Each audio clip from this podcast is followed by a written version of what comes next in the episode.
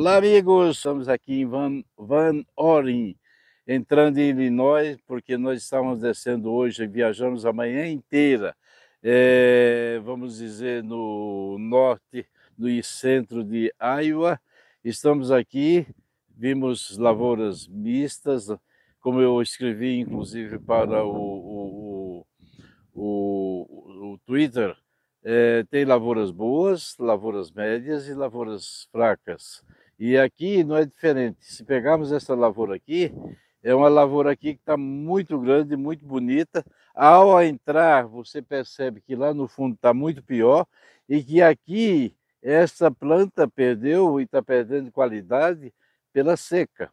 É, como mostraram os rapazes ali, ela começou a secar da ponta para baixo e com a quantidade de vagens muito boa, vocês podem observar aí 47 por pé, 2.2, é, planta por metro linear 14, espaçamento 50. Isso era soja que num, numa época normal, normal é soja para 70 sacos por hectare, né? Então você chegando aqui com 55, 60, eu acho que está de bom tamanho. Do outro lado tem o milho, mas o estado de Iowa e essa parte de Illinois, que divide com Iowa, realmente está fraco. A gente tem que tirar o chapéu. Vamos ver. O NAS está se falando que deve vir com uma produtividade, com uma condição de lavoura entre 2% e 3%. Gente, sinceramente, eu acredito que pode vir muito mais, porque nas últimas duas semanas não choveu e só fez calor. É, claro que na última semana ele piorou um, mas já era para ter piorado três ou quatro.